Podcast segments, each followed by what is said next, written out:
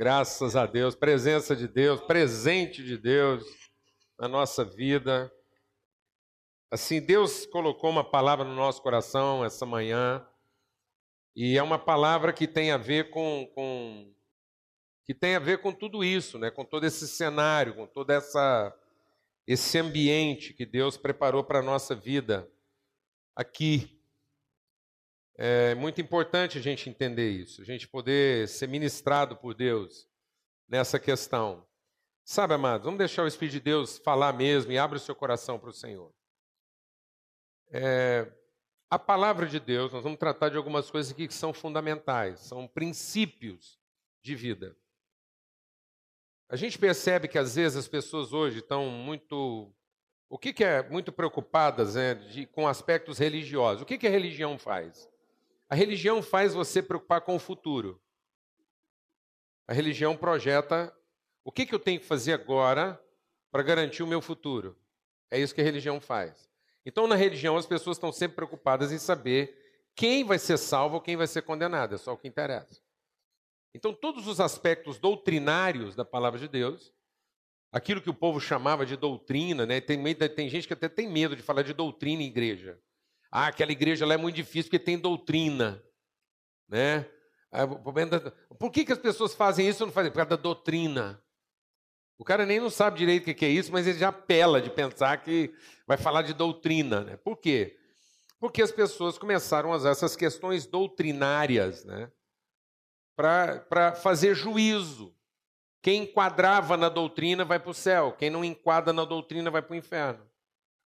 E a palavra de Deus diz que a igreja, nos seus primórdios, na sua origem, a igreja lá no, seu, no seu exemplo mais original, a Bíblia diz que as pessoas, elas perseveravam, elas, elas se mantinham firmes na doutrina dos apóstolos. E o que, que queria dizer isso?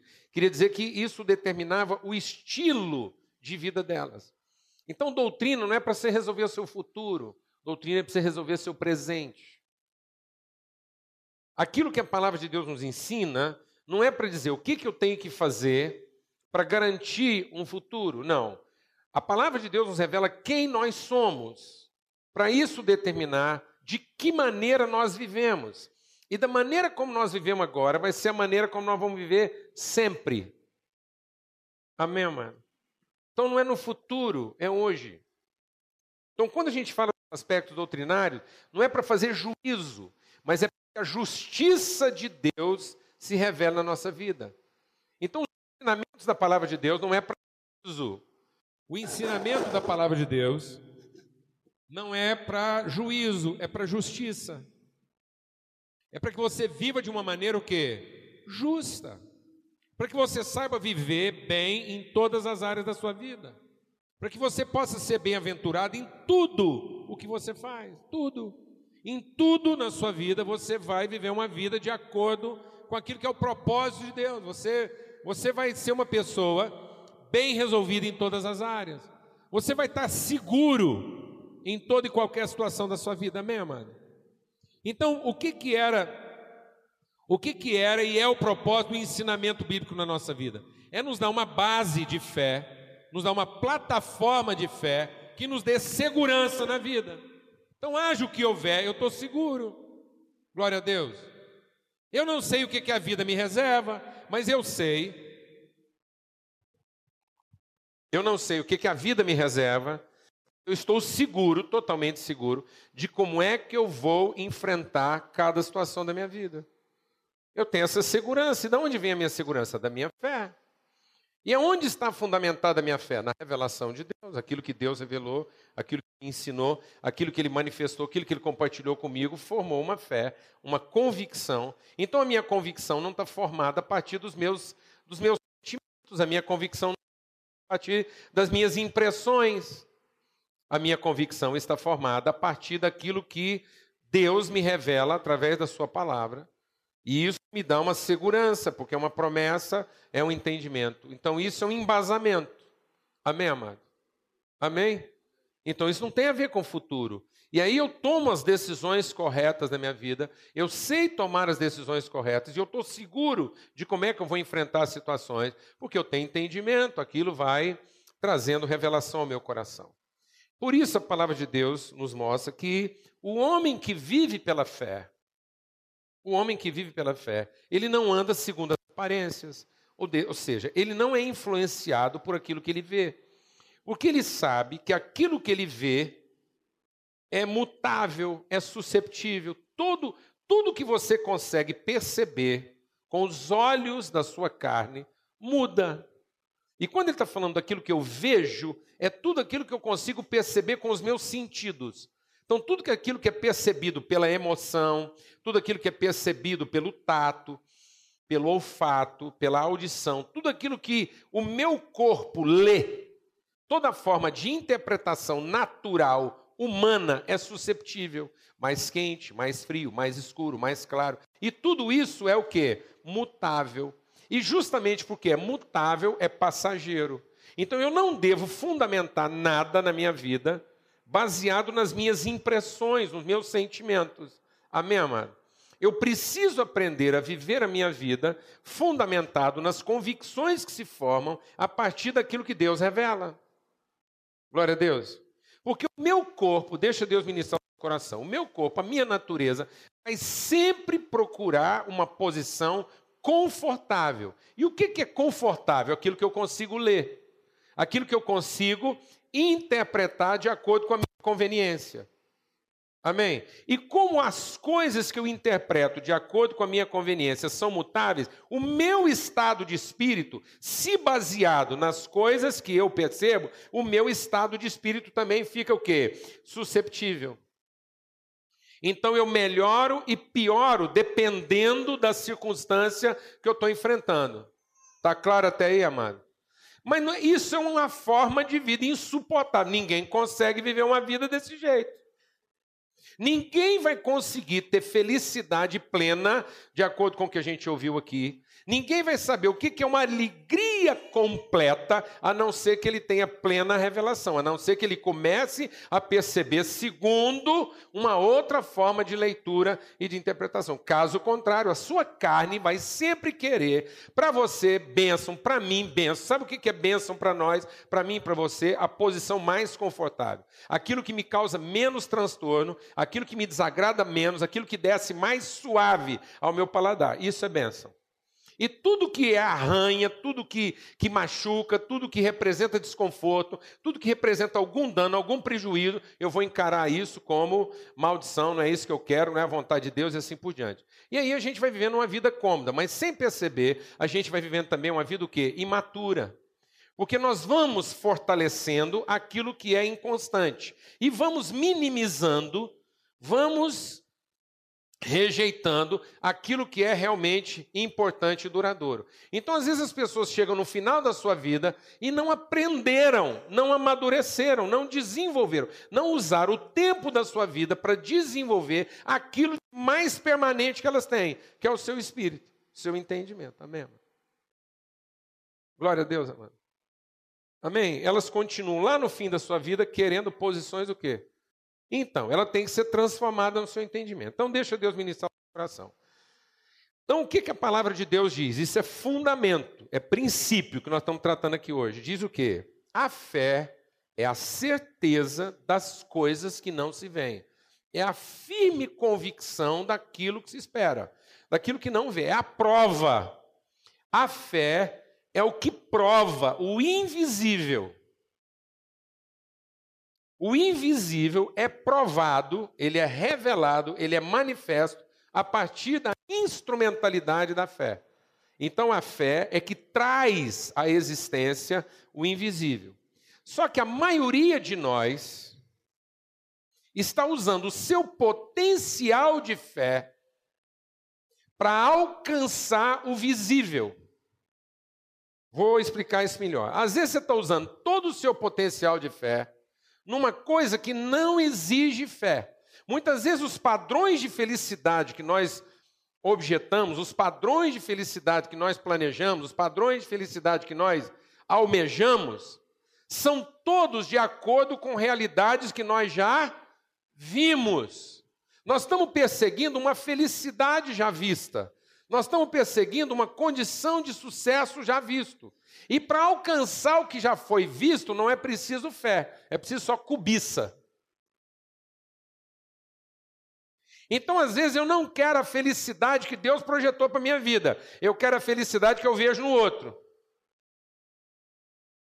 Eu queria ter o dinheiro que o outro tem, morar na casa que o outro mora, ter a alegria que o outro tem. Eu falo assim: ah, se eu tivesse aquele tanto de dinheiro, ah, se eu tivesse aquela saúde, ah, se eu tivesse aquelas condições, eu seria feliz. Por que, eu não sou feliz agora? Porque eu não tenho esse dinheiro, eu não tenho essa saúde, eu não tenho essa condição, eu não tive essa oportunidade, então eu sou infeliz porque eu sei perceber o que eu não tenho. E seria feliz a partir da percepção do que eu gostaria de ter. Alguém está entendendo o que eu estou falando ou não, mano? Mas essa percepção do que eu não tenho e a percepção do que eu gostaria de ter, eu não preciso exercitar minha fé para chegar nessa conclusão. E aí tem muita gente aqui hoje usando todo o seu potencial de fé apenas para ter o que não tem. E essa essa economia, essa matemática que nós fizemos, de uma felicidade que representa apenas possuir o que eu ainda não possuo, controlar o que eu ainda não controlo, acessar o que eu ainda não acesso, eu não preciso de fé. Eu só preciso de observação. Eu só preciso de um senso de comparação. E eu preciso de alguma cobiça e senso de direito. Mas isso tem nada a ver com fé. Então, a palavra de Deus diz que o amor de Deus excede todo o entendimento. A fé, amados, é para que eu transponha os limites do meu entendimento. O profeta Abacuque entendeu isso. Ele falou assim: Eu celebrarei o Deus da minha salvação. Tudo que eu quero é estar na presença de Deus e conhecer o Deus da minha salvação. Porque se eu conhecer o Deus da minha salvação, se eu estiver na presença dele, ainda todas as minhas expectativas humanas sejam frustradas, ainda que toda leitura da vida seja negativa, eu me alegrarei no Deus da minha salvação, porque Ele me fará andar sobre as minhas alturas. Deus me colocará numa posição mais alta do que o meu mais alto imaginável. Na verdade, o padrão de felicidade que, que Deus quer dar para a nossa vida, o padrão de contentamento, o senso de sucesso, de êxito que Deus, a verdadeira felicidade que você procura, ela não está no limite do seu imaginário. A verdadeira felicidade que a gente procura, amados, está além do que a gente poderia imaginar. Nós só vamos ser plenamente felizes o dia que nós nos submetemos totalmente a Deus, a ponto de Ele romper conosco os nossos próprios limites. Aí nós vamos encontrar a medida de quem? A medida de Deus, porque nós estamos tentando encontrar a plena felicidade na medida de quem? Do homem. Naquilo que eu controlo, naquilo que faz sentido para mim naquilo que eu domino, naquilo que eu entendo. E eu estou resumindo, eu estou restringindo, eu estou contendo o projeto de Deus na minha vida, aquilo que eu entendo, domino e controlo. Amém? E eu não quero ser surpreendido. Eu quero ser o quê? Atendido. Então eu não faço orações para ser surpreendido. Eu faço orações para ser o quê? Atendido. Quando você ora, você espera ser surpreendido ou simplesmente o quê? Atendido. E quem disse que se você for atendido, você vai ficar bem? Porque muito provavelmente, naquilo que você está orando para ser atendido, você está orando segundo o que você viu. Mas quando eu oro para ser surpreendido, eu estou orando segundo o que ainda não vi. Isso é fé. Posso ouvir um amém, mano? Glória a Deus. A gente confia em Deus o suficiente para ser surpreendido ou só o necessário para ser atendido? Paulo diz que quando nós somos transformados no nosso entendimento, nós vamos saber que o mesmo poder que opera em nós é o poder que operou ressuscitando Jesus dentre os mortos.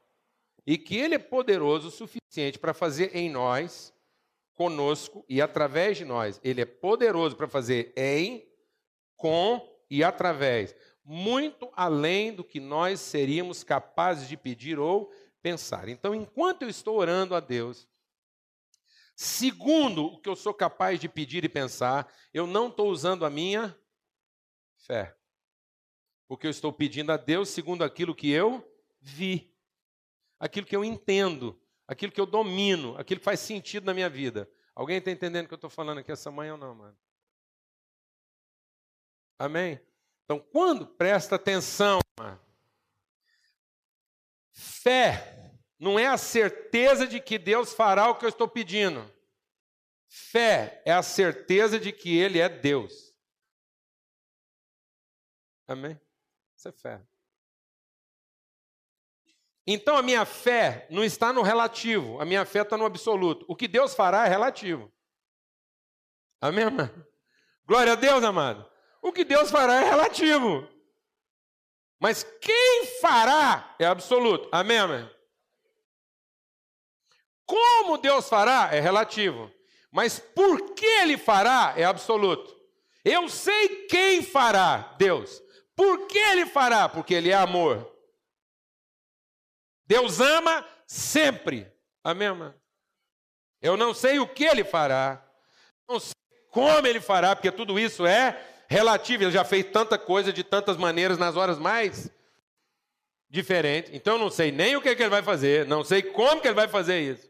Amém? Mas sei quem estará fazendo isso e por que ele fará isso. Glória a Deus. Amém?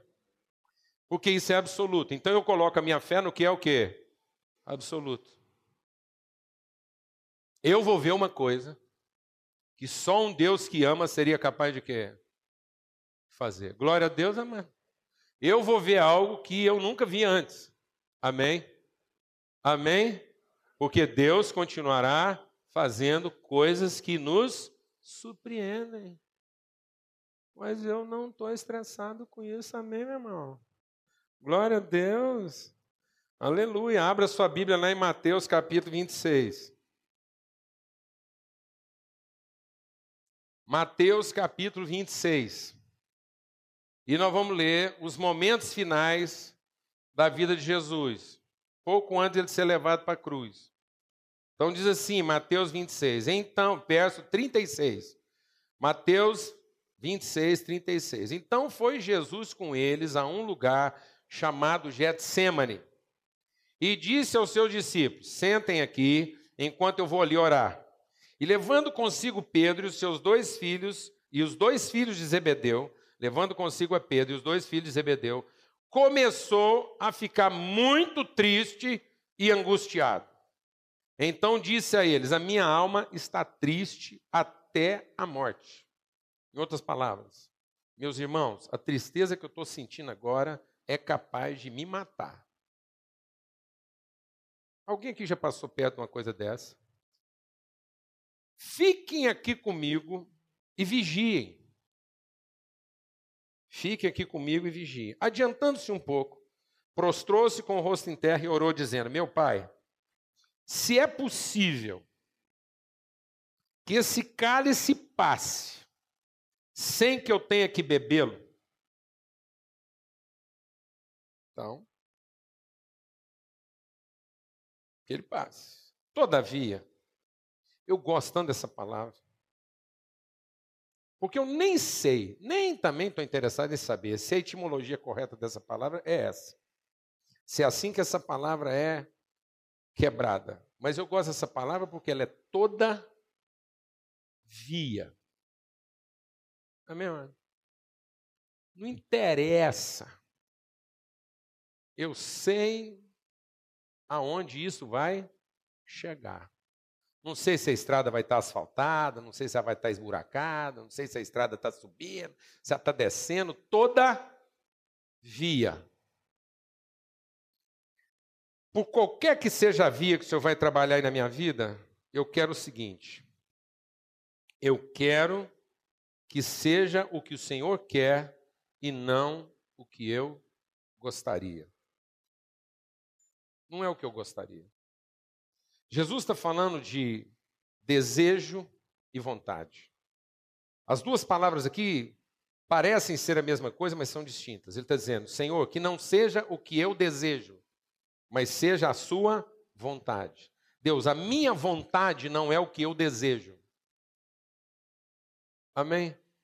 A minha vontade, a minha decisão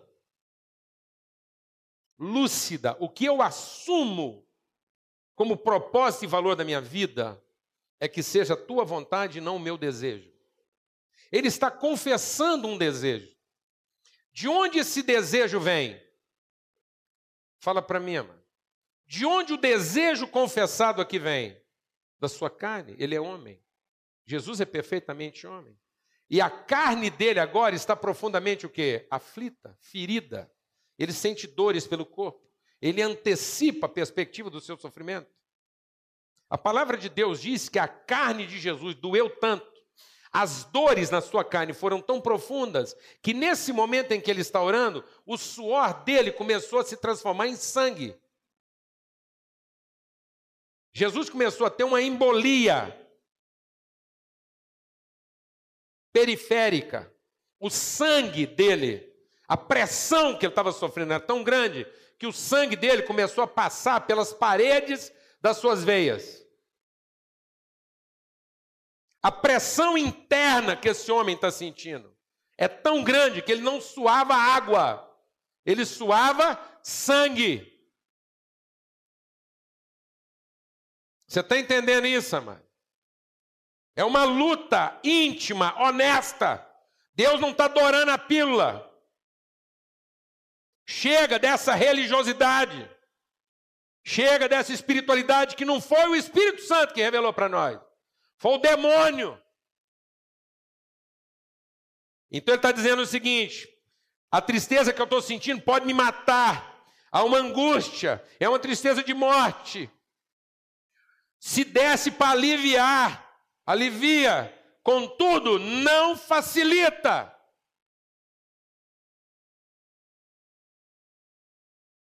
Amém, meus irmãos? Não negocia. Eu quero ir até o fim naquilo que é a sua vontade. Voltando para os seus discípulos, encontrou eles dormindo. Falei, escuta, mas nem uma hora. Nem uma hora dá para vocês vigiar comigo.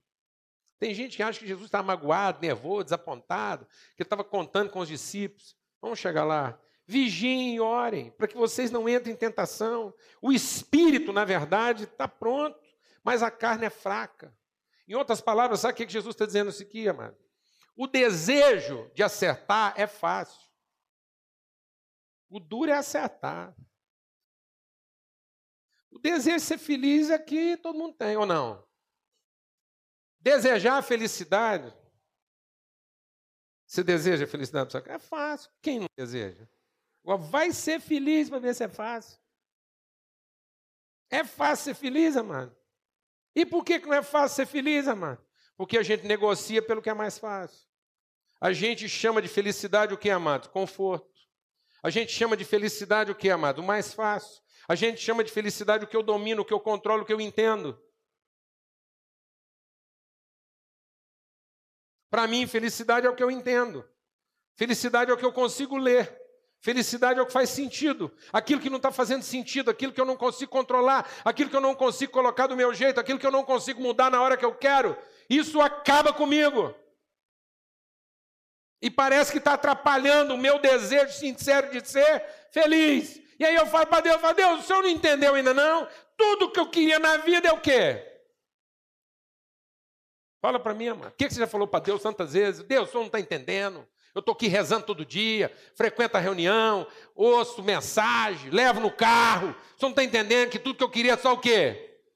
Ser feliz, parece que senhor não está me entendendo. Deus falou, não, entendi antes de você me falar. Estou agarrado nisso.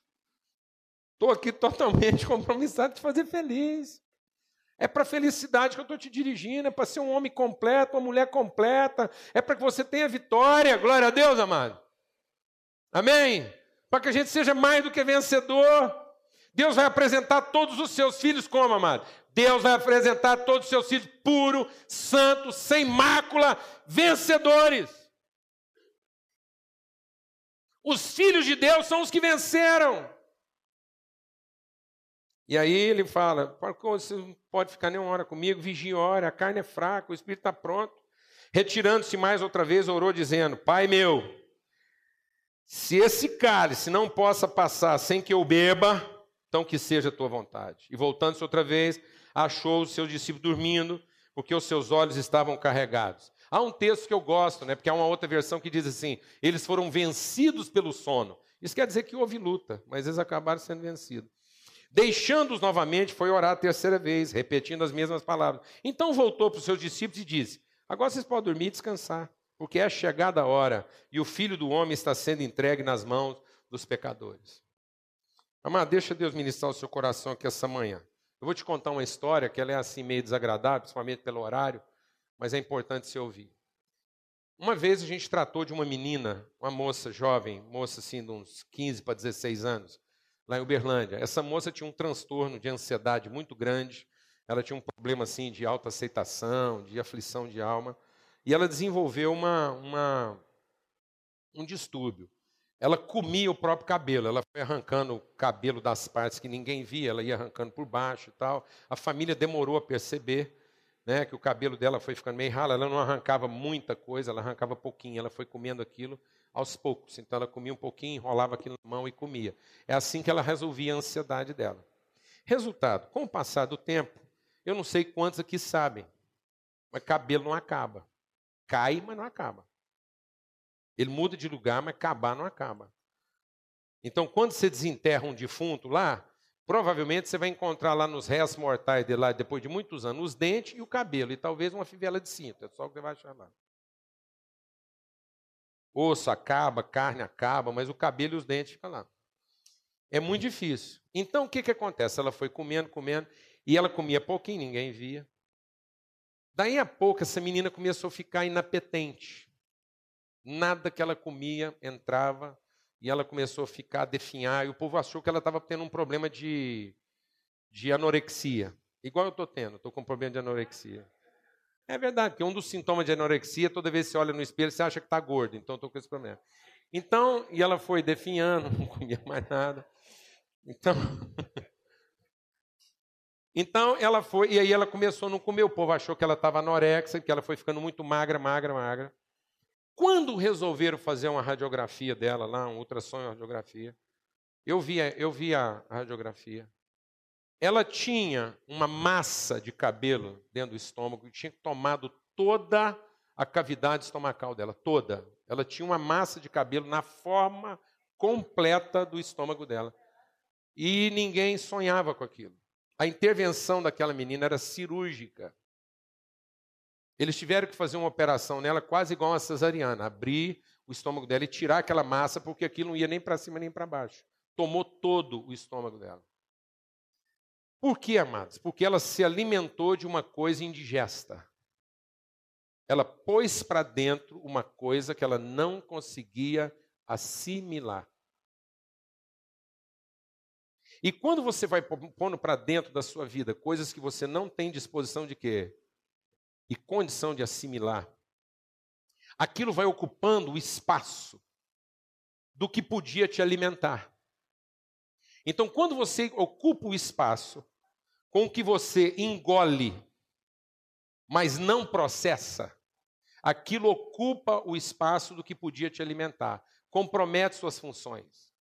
Com o passar do tempo, você vai combinar duas coisas, que é o caso daquela menina. Ela combinou duas coisas muito estranhas, antagônicas ela combinou né, insatisfação com indisposição. Ela estava cheia, mas insatisfeita. Alguém aqui está entendendo o que eu estou falando? Não, mano. Quando eu não aprendo com Deus, quando eu não trabalho em Deus aquilo que é a minha verdadeira natureza, quando eu não me disponho a aprender o que Deus quer me ensinar, quando eu não passo pelos processos de transformação que Deus oportuniza para mim, Deus vai oportunizando para a nossa vida processo de transformação, para trabalhar o nosso caráter, nossa natureza, nosso entendimento, para nos tornar pessoas o que completas, perfeitamente felizes, bem resolvidas, pessoas seguras, prontas para a vida, qualquer que seja ela.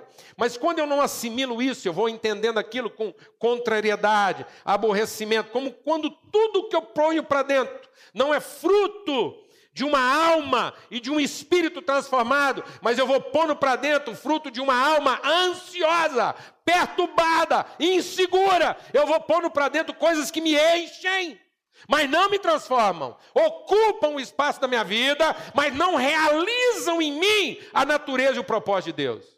Em pouco tempo, eu estou insatisfeito e indisposto porque nada me satisfaz, mas eu também não tenho disposição para tratar nada.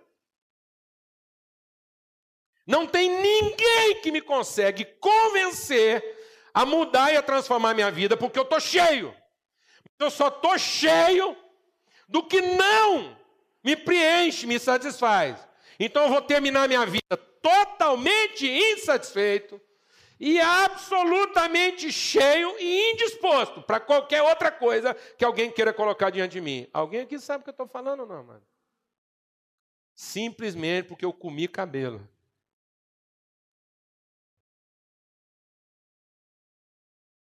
Eu fui engolindo. A vida foi me oportunizando lições. Deus que me ama foi colocando diante do meu caminho aquilo que poderia transformar o meu entendimento, amadurecer minha fé, mudar minha compreensão, abrir meus olhos para aquilo que naturalmente eu não veria, mas eu preferi viver a vida de acordo com aquilo que eu mesmo fornecia para mim. Eu comecei a me alimentar de mim mesmo. Comecei a me alimentar das minhas razões daquilo que cobre a minha cabeça, daquilo que é o meu véu de compreensão. Nós estamos debaixo de um véu de compreensão. Faz sentido só para gente. Satisfaz só o nosso senso de conforto. Porque eu quero entender. Deus, se o Senhor não fizer algo que eu entenda, se o Senhor não fizer algo que eu leio, se o Senhor não fizer algo que me deixa confortável, se o Senhor não fizer algo que me agrada, então, por favor, nem mexe comigo. E aí você vai pondo para dentro. E aquilo vai ocupando seu espaço, vai enchendo suas gavetas. Daqui a pouco, toda hora que você abre uma gaveta, quem você encontra? Você e o seu passado. Passa 10 anos. 10 anos de relacionamento. Você ferra uma discussão com a pessoa que você está morando com ela há 20 anos. E é um absurdo, porque você vai discutir pelas mesmas coisas que você discutia há 20 anos atrás. Pelo amor de Deus, pelo menos muda o motivo da encrenca. Revela que amadureceu. Você vê como é que nós evoluímos no nosso relacionamento? Hoje a gente já está brigando por causa de outras coisas. Isso é evolução, isso é desenvolvimento. Uma conquista, amados. Porque brigar não vai parar mesmo, não. Enquanto nós estiver aqui no mundo, a chapa vai ficar quente. Quente, é tenso, o relacionamento é tenso, um vê de um jeito, outro vê do outro. Mas agora a gente já está evoluído. Antigamente, você lembra bem? Antigamente, se fosse uma coisinha dessa, a gente ia ferrar o maior pau. Olha como é que a gente está bem resolvido. Estamos seguros, seguro. Evoluiu. O cara chega para mim e tem a pachorra de falar assim: Ah, oh, Paulo Júnior, Sei, eu não aguento mais. Essa mulher tem 20 anos, não muda. Fala, amado, fala um negócio. Seguinte, tem 20 anos que essa mulher não muda. Tem 20 anos que você não aprende. Na terceira vez que ela fez daquele jeito, você já sabe como é que ela funciona. Qual é a surpresa? Qual é a surpresa? Você não aprendeu nada nesses 20 anos? Você ainda não sabe lidar com essa ferramentinha? Você não sabe o lado de pegar? Glória a Deus, mas Deus de misericórdia, como é que é esse negócio? Fala para mim. Fala para mim. Não aprendi, não evoluí, não amadureci, não trato aquilo com a paciência devida, com a compreensão, não sei a hora de entrar. Deus tenha misericórdia de nós. O que nós estamos querendo, amados? Uma carne mais confortável? Nós estamos querendo esse cálice que Jesus tomou aqui com gelo e açúcar? Nós estamos querendo que os nossos desejos sejam satisfeitos ou que a vontade de Deus se realize? Onde os nossos desejos vão nos levar, amados? O que, que nós estamos esperando para aprender? Aprender, amado, é aquilo que eu ainda não sei. A palavra de Deus diz que Jesus, mesmo sendo filho, aprendeu a obediência naquilo que sofreu. Aprender faz a gente o quê? Sofrer. Aprender faz a gente acordar cedo quando queria estar dormindo. Aprender faz a gente estudar no sábado quando todo mundo está na, tá na farra e no clube. Glória a Deus, amado. Nós não temos dificuldade de falar isso para os nossos meninos. Papai vai sair com a mamãe para almoçar agora, você fica estudando. Mas por que, que eu não posso ir? Porque você tem que aprender, meu filho. A vida não é assim. Amém, amado? Glória a Deus. É fácil, tá vendo? É fácil querer ser feliz. Difícil é ser. É fácil querer fazer o bem, o difícil é fazer. É fácil dizer que você ama sua mulher, o difícil é amar. Pergunta para mim se eu quero amar a Lana, o resto da vida. Agora pergunta para mim se é fácil. De jeito nenhum. Se fosse, não era amor. For... Eu te exponho, eu me exponho. O problema sou eu. Totalmente. A limitação é toda minha. Toda minha. A burrice é minha, a impaciência é minha, a falta de sensibilidade é minha. Quem falou que os problemas são os outros? Quem disse que o meu problema são os outros? Quem disse? Quem disse que a lição que eu estou fazendo é do outro? Isso é cola. É cabular, enganar. A lição que está na minha frente é minha. Sou eu que tenho que preencher os espaços, encontrar as respostas corretas. Então, amados, vamos olhar para a palavra de Deus. Mateus 26, é Jesus orando, é Ele que está falando com Deus. De quem nós estamos falando aqui, amado? Jesus. O que, que esse menino fez de errado? Colou na escola? Estudou em escola ruim, pública? Qual que é o problema desse homem aqui? Família dele não prestava? Pai dele era bêbado? Mãe dele era sem vergonha? Tinha maldição hereditária? O que, que esse menino fez de errado?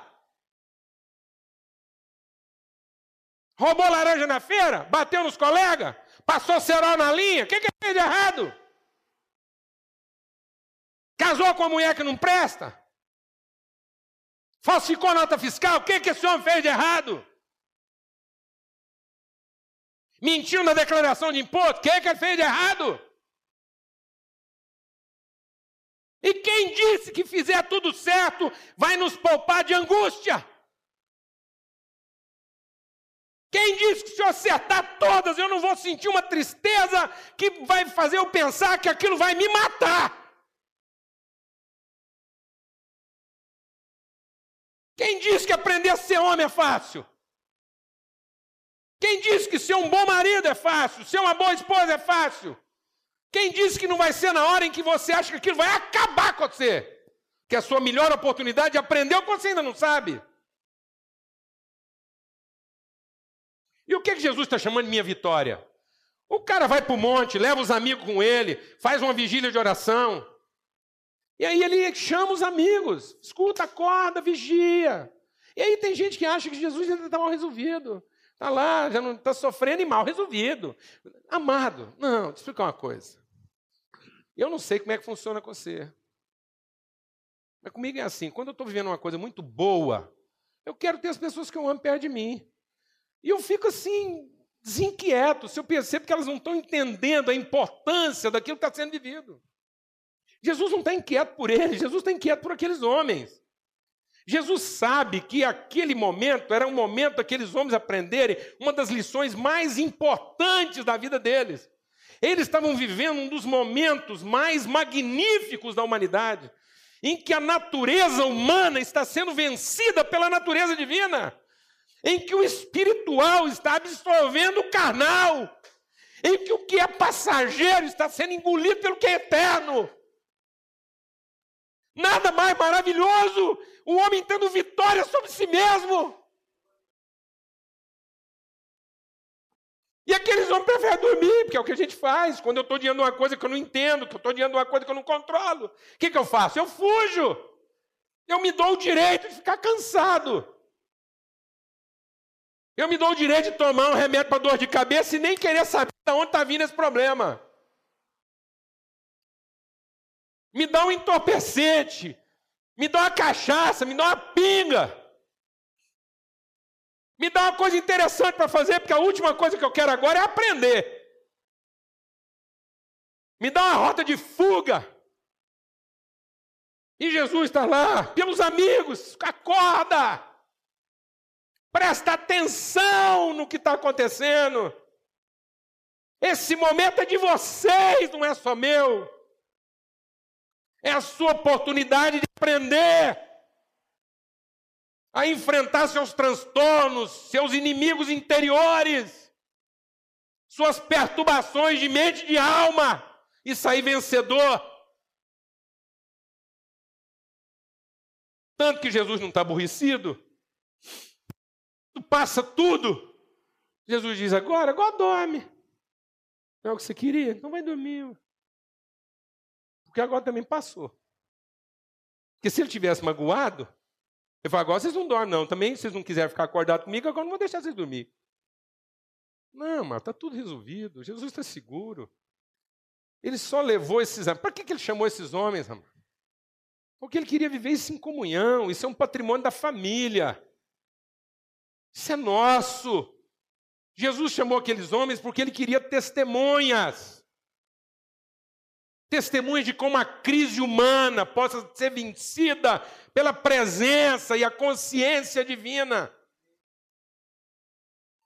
Como que o passageiro é vencido pelo permanente, como que o relativo é tratado pelo absoluto. Mas os homens dormiram, então agora passou, passou a lição, acabou a aula, vai dormir. Depois o dia que vocês lerem, um contar para o outro, vocês lembram. O Espírito Santo ainda vai trazer isso à cabeça de vocês muitas vezes. Amém? Amém, amém. Mas já é uma segunda época. Amém? Nem não tem segunda época mais, como é que chama agora? Recuperação. Amém. Glória a Deus. E aí eles descem. Descem para quê, amado? Para vitória. Amém? Fez a vigília, fez a campanha, fez oração. O que, que vem pela frente agora, amado? A vitória. O que, que é a vitória, amado? Meus inimigos estão chegando, vão me moer de cacete, vão bater, vão me pregar na cruz. Essa é a vitória. Glória a Deus, amado. Porque a gente pensa que não, eu vou fazer uma campanha aqui, vou orar, vou buscar Deus. E Ele vai me dar o quê? A vitória. Meus inimigos vão me procurar e não vão me achar. O cobrador vai entregar a duplicata, nem esse é tudo isso que a gente pensa de vitória. É que nós vamos descer do monte e vamos cortar manteiga com faca quente. É isso que a gente pensa. Não, mas sabe qual é a vitória? Eu vou descer agora para enfrentar o que eu tenho que enfrentar. Eu vou descer agora e vou ser confrontado de todas as formas possíveis de um homem ser confrontado. Eu vou ser mal entendido de todas as formas que um homem pode ser mal entendido. Eu vou ser traído de todas as formas que um homem pode ser traído. Eu vou ser violentado, humilhado, exposto, desprezado, de todas as formas que um homem pode ser. Mas eu vou ter a vitória, porque nada disso vai me fazer desistir de amar as pessoas, de perdoar os pecados delas e depender de Deus. Isso aqui não é um problema entre eu e os homens, isso aqui é uma questão resolvida entre eu e o meu Deus. Eu estou seguro, estou pronto, eu tenho a vitória. Amém, amado? Você tem a vitória, amado?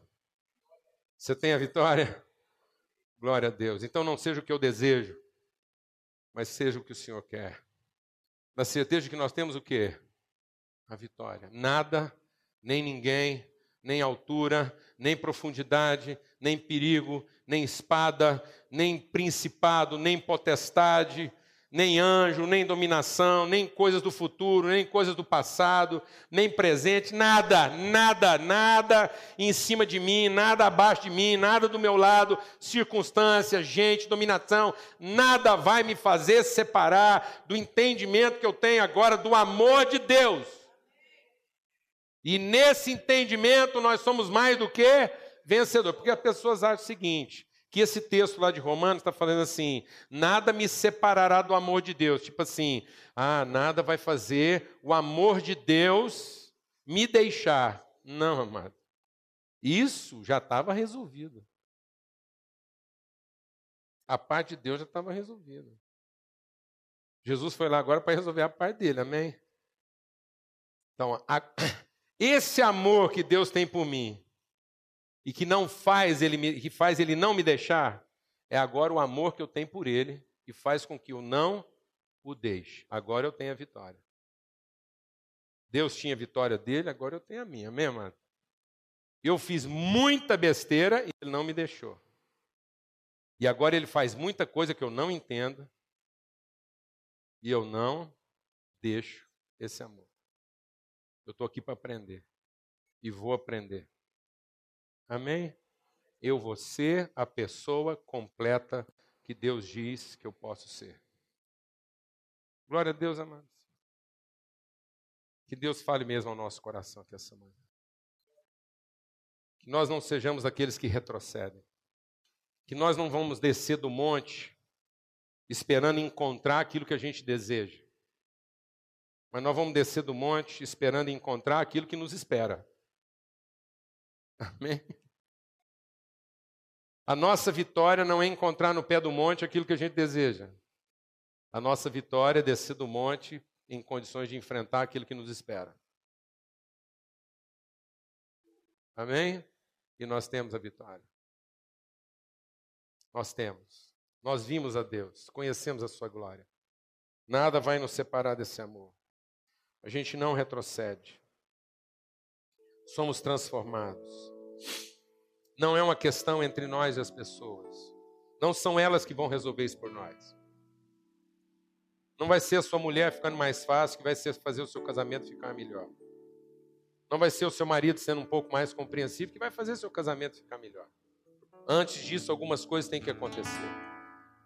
Amém? Algumas coisas têm que acontecer antes. Nosso coração precisa ser transformado. Nós precisamos nos dispor a Deus e dizer: Deus, eu quero a Sua vontade. Estou aqui para fazer o que o Senhor quer. Confio, confio plenamente nas Suas intenções comigo. Confio no Seu amor. Confio no Senhor. Não sei o que o Senhor vai fazer. Não sei como o Senhor vai fazer. Mas a minha fé está no Senhor é no Senhor. Confio no seu amor. Conheço o seu amor. Conheço o Senhor, a sua palavra. E isso é suficiente para o meu coração. Sei que nós vamos passar por coisas que a gente nunca imaginou. Por mais que a gente fizesse planos a respeito da nossa vida, nós não planejaríamos as coisas que nós temos passado por elas. Oh Deus, elas não são certas nem erradas são agradáveis e desagradáveis, mas são boas.